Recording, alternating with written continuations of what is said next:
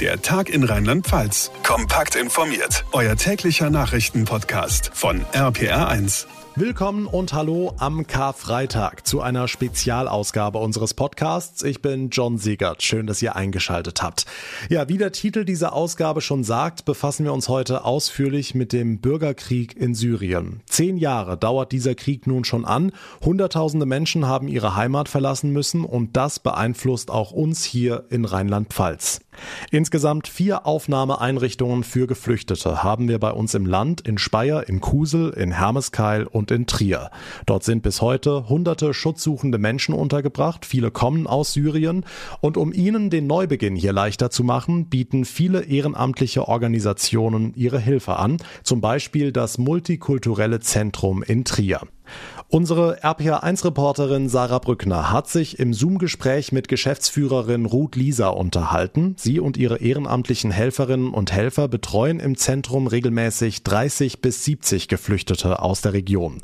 Viele dieser Menschen kommen natürlich aus der AFA Trier, so auch Mohammed. Er ist vor fünf Jahren aus Damaskus geflohen und kam über die Türkei und Griechenland schließlich nach Deutschland und letztlich in die AFA Trier. Auch er ist beim Zoom-Gespräch heute mit dabei und erzählt euch gleich, hauptsächlich auf Englisch, weil er das Deutschlernen erst letztes Jahr begonnen hat, seine bewegende Geschichte. Aber starten wir mit der Arbeit des Multikulturellen Zentrums in Trier und ich gebe ab an meine liebe Kollegin Sarah Brückner. Ja, liebe Ruth, lieber Mohammed, schön, dass ihr beide dabei seid. Ich würde mit Ruth anfangen. Du bist die Geschäftsführerin vom Multikulturellen Zentrum in Trier. Euch gibt's schon seit 91, also ihr habt dieses Jahr quasi 30-jähriges Bestehen, 30-jähriges Jubiläum. Du hast mir im Vorfeld erzählt, bei euch helfen immer so zwischen 10 und 20 ehrenamtliche Helferinnen und Helfer mit. Und zu euch können geflüchtete Menschen kommen, wenn sie Hilfe im Alltag brauchen, wenn sie Unterstützung unterschiedlichster Weise benötigen. Kannst du mal so ein bisschen anreißen, was leistet ihr da im multikulturellen Zentrum alles? Also in einem Satz, wir unterstützen Geflüchtete und Migranten bei was auch immer ähm, und organisieren Veranstaltungen ähm, so zum Bereich ähm, Asylrecht, äh, Flucht, Fluchtursachen ähm, und auch zum Bereich Re Rechtsextremismus und Rassismus. Mhm, jetzt ist der Anlass, warum wir heute sprechen, dass der Bürgerkrieg in Syrien jetzt zehn Jahre dauert. Was sind da so die Probleme, die auch euch besonders hier in eurer Arbeit treffen? Was, was begegnet euch da in eurem Arbeitsalltag? Im Moment sehen wir die Menschen gar nicht so sehr wegen Corona was wir eigentlich halt machen, ist tagsüber kommen Leute wegen Formulare ausfüllen, Bewerbungen schreiben, gerade im Hinblick auf, Syri auf Syrien teilweise auch Familiennachzug. Ansonsten ähm, abgelehnte Asylanträge oder Dublin-Verfahren. Das ist so der eine Teil. Und dann haben wir eigentlich auch offene Deutschkurse für alle, also unabhängig vom Aufenthaltstitel. Auch da können auch die Menschen aus der Erstaufnahmeeinrichtung kommen die können wir halt im Moment nicht machen wegen Corona und Lockdown und so.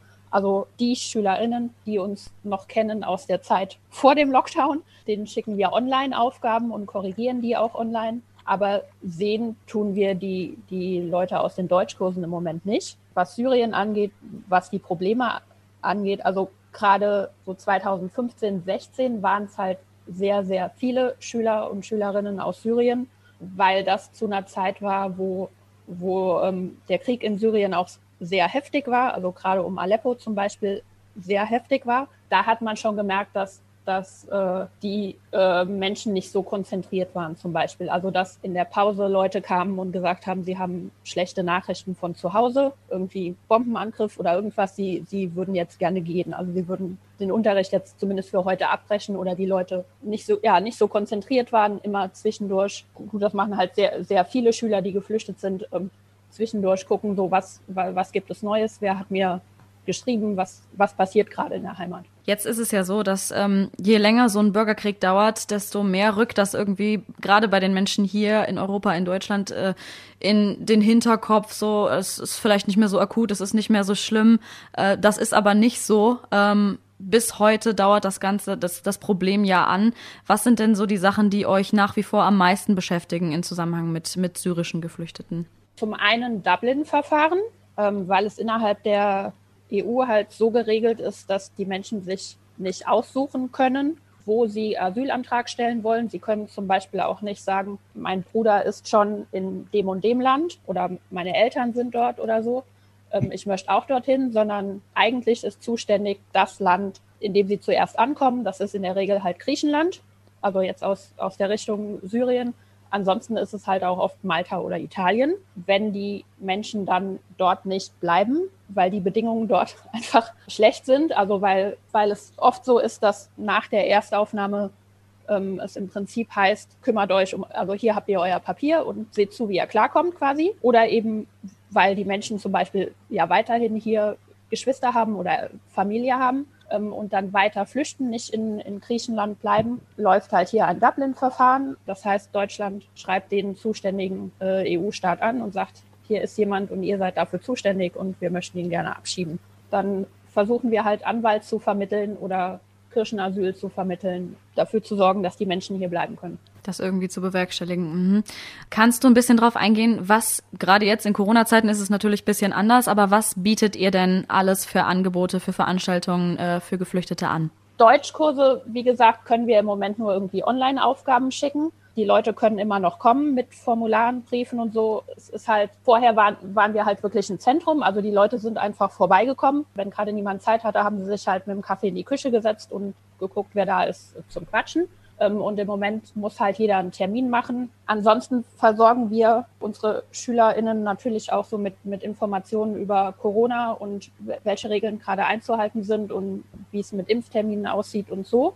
Mit Veranstaltungen war das in den letzten zwölf Monaten ein bisschen schwierig. Ansonsten haben wir letztes Jahr September einmal die Dokumentation gezeigt äh, für Summer und arbeiten jetzt daran, dass wir das zumindest im April zeigen können. Also wir wollen es auf jeden Fall in der VHS in Trier zeigen und im Bürgerhaus in Salmtal. Und das zweite große Projekt, mit dem wir im Prinzip seit September beschäftigt sind, ähm, wir haben im September aufgerufen zu Spenden für Moria zum zweiten Mal 2020. Also wir haben es einmal im Frühjahr gemacht, weil äh, ein Freund des Multis hatte die letzte Weihnachten ähm, runtergefahren nach Moria und dort Spenden abgegeben haben. Und dann haben wir im September nochmal einen Aufruf gemacht und sind komplett überrannt worden kann man schon so sagen. Also wir hatten Spenden da stehen bis zur Decke, haben jetzt immer noch Sachen eingelagert in der Villa Wulla. Wir haben geschickt 13 Paletten, zwei zu Medical Volunteers International nach Athen und elf zum Hope Project nach Lesvos und haben halt locker noch Sachen hier stehen für, ich würde mal schätzen, fünf Paletten. Ähm, haben halt im Moment das Problem, also zum einen müssen wir für einen Teil davon noch Spenden einsammeln, um das finanzieren zu können. Vor allem haben wir aber im Moment das Problem, dass halt auch die Kontaktbeschränkungen gelten und ähm, wir die Ehrenamtlichen halt auch da nicht in Gefahr bringen wollen und deswegen im Moment nicht irgendwie mit größeren Gruppen irgendwas sortieren oder packen können. Genau, um das Ganze also zusammenzufassen, ihr bietet wirklich umfassende Hilfestellungen an für Geflüchtete, was Rechtsberatung angeht, was Sprachkurse angeht, vielleicht Jobinterviews begleiten, vielleicht helfen bei Bewerbungen und solche Sachen. Aber ihr macht wirklich auch, ihr macht Sachspenden an die Front quasi, ne? Ja, im Moment ja.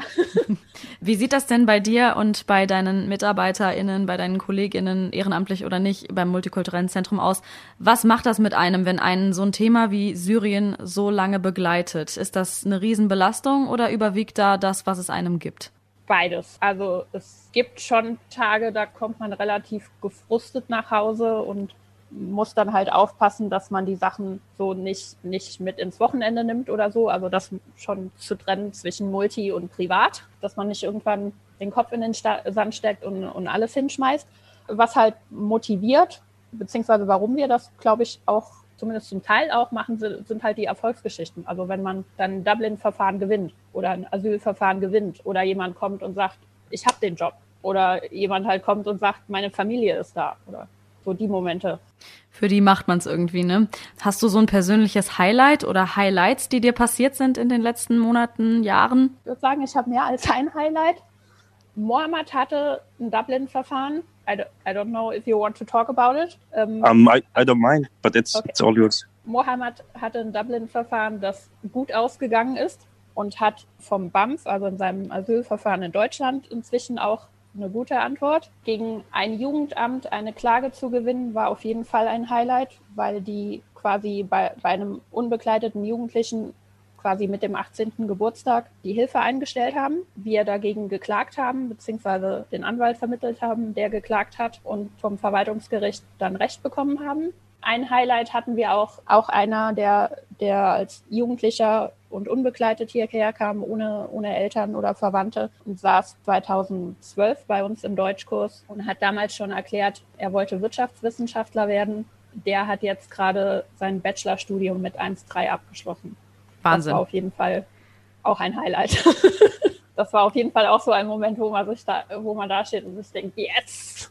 Ja, das, äh, das ist auf jeden Fall beachtlich, beachtliche Leistung, vor allen Dingen in so vergleichsweise kurzer Zeit. Bleibt ihr in Kontakt auch mit denen, die es, ich mach mal in Anführungszeichen, geschafft haben? Also die quasi sich setzen in der Region und in Deutschland dann? Teilweise.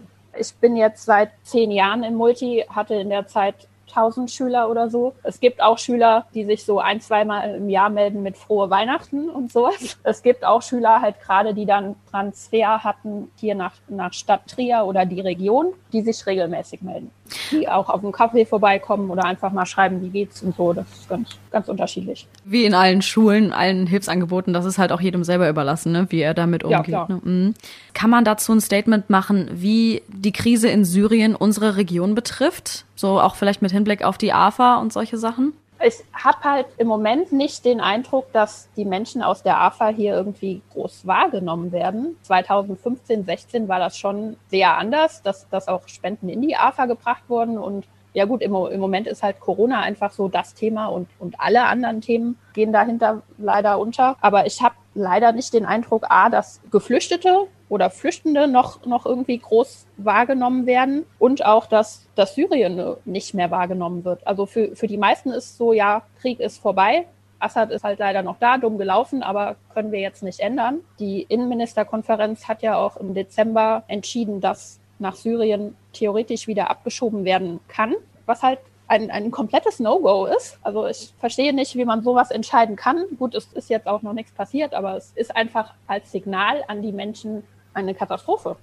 Was würdest du dir wünschen, was sich da ändert? Also jetzt vielleicht auch, wenn wir mal eine Entspannung der Corona-Lage irgendwann erfahren, was muss sich da tun? Zum einen müsste es wieder sowas wie Seenotrettung geben. Ähm, und es kann nicht sein, dass Leute oder NGOs, die die Seenotrettung betreiben, weil es nicht okay ist, Menschen ertrinken zu lassen, dass die kriminalisiert werden und vor Gericht gestellt werden. Zum anderen müsste es die Möglichkeit geben, legal ohne, ohne Schlauchboote nach Europa zu kommen. Zum Dritten müsste es eine Änderung des, des Dublin-Verfahrens geben, weil es halt irgendwie auch nicht sein kann, dass Leute, die zum Beispiel Familie hier haben und dann in Griechenland gesagt bekommen, ja, du musst jetzt aber hier bleiben. Du musst jetzt die nächsten paar Jahre hier bleiben, egal wo, wo deine Familie ist. Und gerade was in, in Bezug auf Syrien muss es halt wieder ein Abschiebeverbot geben. Man kann nicht mit einem Massenmörder äh, und einem Diktator zusammenarbeiten, um egal wen abzuschieben. Mhm. Was habt ihr geplant äh, im multikulturellen Zentrum für die kommenden Monate? Also sofern das Corona-Geschehen das natürlich zulässt, was sind die top kommenden Projekte, Veranstaltungen? Wir wollen halt auf jeden Fall die Dokumentation zeigen ähm, für Summer. Das ist von einer syrischen ähm, Regisseurin aus Aleppo, die halt bis 2016 in Aleppo ihr Leben gefilmt hat. Ähm, und das ist halt ein Projekt, was wir halt auf jeden Fall auch in Präsenz machen wollen, weil es keine Dokumentation ist, wo ich glaube, es wäre gut, sie, sie irgendwie online auf Zoom oder so zu zeigen. Also es ist eine sehr, sehr, sehr bewegende Deko Dokumentation, aber sie haut auch schon ziemlich rein. Was da zu sehen ist, ich weiß jetzt nicht, ob wir April hinkriegen, aber irgendwann im Sommer und dann halt wieder das Multi leer kriegen und noch fünf, sechs Paletten nach Moria schicken wie viel dieses Jahr wirklich als Veranstaltung läuft und wie viel online gemacht werden muss, würde ich im Moment keine Prognose mehr wagen. Okay, dann äh, würde ich gerne auf Mohammed zu sprechen kommen. Mohammed, wenn du mir erzählen möchtest, wie ist deine Geschichte? Wie genau bist du hier nach Deutschland gekommen? Ähm, ja, gerne. Uh, Danke, dass ich heute dabei sein darf. Zuallererst, es war nicht geplant, nach Europa zu kommen, und da spreche ich für mich und viele, viele andere. Für mich war Europa zu sehen, wenn überhaupt mal ein kühner Traum, und wenn dann als Tourist, auf Reisen, auf gar keinen Fall als Asylsuchender. Aber das ist, was passiert ist. Die Revolution ging los und die folgenden Geschehnisse haben viele Menschen in Syrien gezwungen, ihre Häuser, Familie, Freunde und Heimat zu verlassen und zu fliehen. Wir waren gezwungen, nach Europa zu kommen, weil es einer der einzigen sicheren Orte war. Die Revolution hat damals eine Richtung eingeschlagen, die viele von uns nicht erwartet hatten. Sehr brutale Sachen sind in Syrien in den letzten zehn Jahren passiert und die haben die Menschen zu der Entscheidung gebracht, nach Europa aufzubrechen. Und äh, von wo genau bist du dann aufgebrochen? Wo in Syrien liegt dein Heimatort? I came from uh, Damascus, the capital of Syria. Ich komme aus Damaskus, der syrischen Hauptstadt. Ich habe da den größten Teil meines Lebens verbracht, dort studiert und gearbeitet. Ich habe Chemical Engineering und englische Literatur studiert und dann fand ich mich plötzlich an einem Punkt zwischen, bleibe ich und beende mein Studium, behalte meine Familienangehörigen und mein Umfeld oder lasse ich alles zurück und überlebe in Europa. To, uh, to be in Europe. Mhm. Und wie lange bist du jetzt schon hier, beziehungsweise wann bist du aus Syrien weggegangen? 27 und ich kam vor gut einem Jahr nach Deutschland. Ich war viel in Camps und Heimen untergebracht bis jetzt und hoffentlich kann ich bald irgendwo meinen richtigen Platz finden und das Studieren wieder aufnehmen.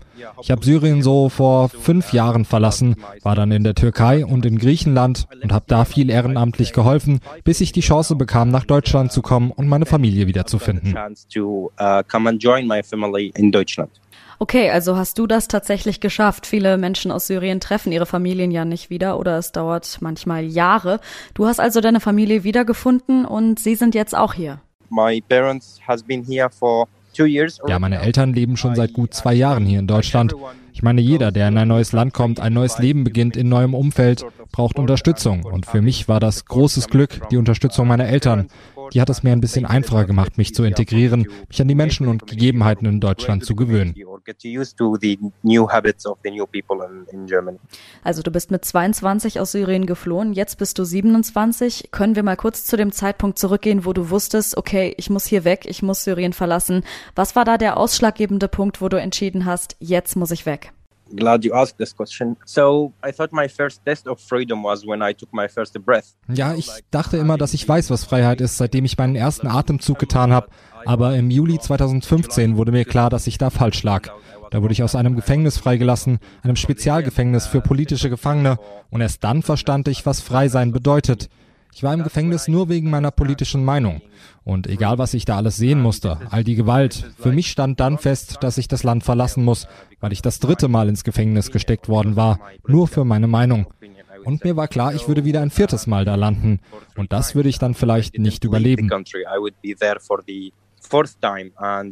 And I was sure I, I won't survive the fourth time. So Also habe ich blitzschnell die Entscheidung getroffen, über Nacht meine Sachen gepackt und bin am nächsten Morgen los, ohne meinen Freunden oder meiner damaligen Freundin noch Tschüss zu sagen. Es war wirklich wie ein schlechter Film für mich, diesen letzten Blick auf die Straßen von Damaskus zu werfen, auf die Orte, wo ich immer mit meinen Freunden Zeit verbracht habe. Und was das Ganze noch viel schlimmer gemacht hat, ich hatte in der Zeit vorher mit Entwicklungsteams gearbeitet und den Menschen vor Ort geholfen. Und dann diese Entscheidung zu treffen, diese Menschen alle zurückzulassen, es war die schlimmste Entscheidung, die ich in meinem ganzen Leben treffen musste. Du hast gerade gesagt, du warst insgesamt dreimal im Gefängnis und der Grund dafür war deine persönliche Meinung. Yeah, that's right. I want everyone listening to my voice to understand ja, genau. Ich möchte, dass alle, die mir zuhören, eins verstehen. Das syrische Regime hat keinen Grund, Menschen zu verhaften. Das ist etwas, das ihr wissen müsst. Menschen fragen mich immer wieder, warum stecken sie euch ins Gefängnis? Da muss es doch einen Grund für geben. Nein, wir reden hier nicht über Europa oder die USA oder Kanada. Das syrische Regime verhaftet dich dafür, wer du bist. Dafür, wenn sie herausfinden, dass deine Großeltern Kritik an der Regierung geäußert haben. So ist es einfach. Es ist nicht so, als hätten alle, die in syrischen Gefängnissen sitzen, gegen Gesetze verstoßen oder kriminell gehandelt. Es reicht, zur falschen Zeit am falschen Ort zu sein. It's not necessarily that everyone in detention centers in Syria have done something criminalizing them according to the Syrian regime law. This is not the case. The case when you are in the wrong place in the wrong time. Was da in meinem Heimatland passiert, das muss den Menschen in Europa, in Deutschland bewusster werden. Strafgefangener in Syrien zu sein bedeutet nicht unbedingt, dass man kriminell ist. Das Regime ist schwach und brutal und versucht uns so zum Schweigen zu bringen. Was mich betrifft, alles, was ich getan habe, war den Menschen zu helfen. Das Entwicklungsteam, was wir in Syrien gegründet haben, unser einziges Ziel war, die Menschen vor Ort zu unterstützen, egal ob Systemkritiker oder Regierungsanhänger. Wir haben Nahrungsmittel besorgt, Winterausrüstung oder kleine Kurse zur Weiterbildung organisiert. Und das hat uns in den Augen der Regierung kriminell gemacht, weil wir eben auch Menschen geholfen haben, die gegen das System sind. Also haben die Geheimdienste angefangen, uns einen nach dem anderen aufzuspüren. Wir waren 13. Die meisten von uns sind geflohen, bevor oder nachdem wir ins Gefängnis gesteckt wurden. Die Zeit im Gefängnis hat mich zu dem gemacht, der ich heute bin. Ich kann jetzt meine Geschichte erzählen, auch wenn sie voll Tod und Folter und Leid ist. Die Menschen müssen wissen, was in Syrien passiert. difficult to listen to stories about death, torture, and suffer. The people should know what's happening in Syria. I'm going to tell you about my nightmares when I das Heftigste sind die Albträume. Man denkt immer, wenn man aus dem Gefängnis freikommt, wird alles gut und man kann zurück in sein vertrautes Umfeld und bekommt sein Leben zurück. Aber das ist nicht unbedingt so, weil das Trauma bleibt. Und in einem schwachen Moment holt es sich dann auch ein. Ich erinnere mich an einen Anruf von einer fremden Mutter, die mich fragen wollte, wie es ihrem Sohn im Gefängnis geht. Viele Eltern machen das so, wenn sie hören, dass jemand aus dem Gefängnis freigelassen wurde, in dem auch ihr eigenes Kind sitzt. Sie versuchen denjenigen zu kontaktieren, um rauszubekommen, wie es ihrem Kind geht. Und diese Mutter fragte mich, hast du meinen Sohn gesehen? Wie geht es ihm? Und ich antwortete ihr ziemlich eiskalt, dass ihr Sohn mit mir in einer Zelle war, bis die Wärter ihn eines Tages holen kamen und wir dann zwei Stunden lang seine Schreie durch das Gefängnis hören konnten, bis es irgendwann still wurde. Er kam nicht mehr zurück und da wurde mir klar, dass das Gefängnis, das was ich da sehen musste, meine Gefühle komplett ausgeschaltet hat. And I don't know, I, I realized then, I realized then that my my torture or my experience in the Syrian regime jails killed my feeling as a human. I mean, this is a plan. This is a plan the soldiers have been working on. Und das ist der Plan dahinter. Die Gefangenen werden da entmenschlicht. Die Gefängnisse sind so designt, dass sie die Gefangenen mental und emotional brechen, sodass man, wenn man wieder rauskommt, nicht mehr dieselbe Person ist. Und mir war klar, dass ich das irgendwie hinkriegen muss, dass ich meine Menschlichkeit zurückkriegen muss, sonst verliere ich. Also habe ich angefangen, mich anderen zu öffnen, über meine Erfahrungen, mein Trauma zu sprechen. Und ich weiß, dass das Regime mich weiter überwacht, also muss ich selbst hier noch vorsichtig sein, was ich tue oder sage. Ich habe noch Familie in Syrien und ich will nicht, dass sie belästigt oder verhört werden wegen mir. Und so geht es vielen Geflüchteten in Europa. Klar, das europäische Recht, das deutsche Recht garantiert uns unsere Freiheit. Aber wer garantiert das unseren Familien in der Heimat? Trotzdem, ich habe Hoffnung auf eine Zukunft, dass ich hier richtig neu anfangen kann. Like I start to have hope that somewhere I can I can look into the mirror and say yes, there is a future. There is a start I can have ja, vielleicht direkt dazu. Wie geht's dir jetzt? Was machst du jetzt? Wie verbringst du deine Zeit hier, jetzt wo du bei uns in Rheinland-Pfalz bist? Among my um, Deutsch course, I always try to advocate for the ich mache einen Deutschkurs und ich setze mich für die Revolution in Syrien ein. 2011 hat das Leben so vieler Menschen dort verändert und darauf fokussiere ich mich jetzt. Klar, ich muss auch meinen Integrationskurs verfolgen, eine Arbeit finden und mein Leben leben, aber ich vergesse niemals, warum ich mein Zuhause verlassen habe. Es sind immer noch so viele in Syrien ohne Grund hinter Gittern. Ich glaube, die internationale Gemeinschaft hat es nicht geschafft, die Menschen in Syrien zu retten. Und darüber will ich aufklären. Ich will das richtige Bild der Geflüchteten vermitteln, den Grund, warum sie hier in Europa sind. Das war so nicht geplant. Giving the right image about the refugees and the reason behind why they are in Europe. It wasn't a plan for us guys to be in Europe. I'm super grateful that the country is ich bin super dankbar, dass Deutschland sein Bestes gibt, den Geflüchteten hier zu helfen. Aber es wird nicht genug getan, um das eigentliche Problem zu lösen, den Grund, warum die Menschen überhaupt hierher kommen. Deswegen versuche ich meine Geschichte möglichst vielen zu erzählen, denn nur bei echten eigenen Erfahrungen hören die Menschen richtig zu. Das merken sie sich. Lots of people will care if they know. People don't know. And this is a problem for me. Was denkst du, wirst du in Deutschland bleiben und dein Studium beenden und dann hier arbeiten oder möchtest du wirklich vielleicht eines Tages zurückkehren nach Syrien? That's a tough question. I've been building uh, an awesome das ist eine schwierige Frage. Ich habe dort in Syrien ein großartiges Netzwerk aus Aktivisten, aus Helfern aufgebaut. Darauf bin ich sehr stolz und kann es auch nicht erwarten, da wieder dazu zu stoßen. Wenn wir Syrien nicht wieder aufbauen, wer sonst? Russland oder der Iran?